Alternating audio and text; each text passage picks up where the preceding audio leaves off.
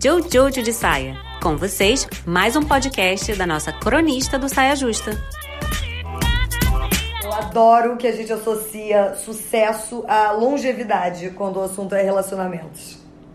Acho engraçado. Tipo um relacionamento que dura 30 anos, a gente já automaticamente acha que ele teve mais sucesso do que um que dura 3 meses, sei lá, 3 anos. Entendeu? Porque a gente entende que as coisas têm que durar, que o, o motivo de uma coisa ter sucesso é que ela durou para sempre. Mas assim, eu já tive relacionamentos incríveis que tiveram início, meio e fim super completos e que duraram uma noite.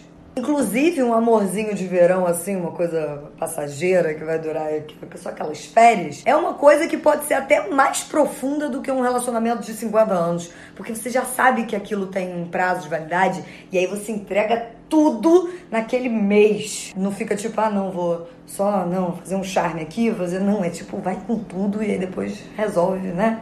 Vai embora acabou. Não tem regra. A verdade é que não tem regra. Eu acho mais sábio um casal saber onde parar, o momento em que eles não fazem mais sentido juntos nessa posição de casal, do que um casal que se força a ficar junto por sei lá quantos anos, porque Sim, sei lá, porque eu acho que eles nem sabem porque. É uma pressão que a gente coloca no amor, coitado. Que 2019 seja um ano que o amor não tenha que carregar tantas expectativas dos outros nas costas.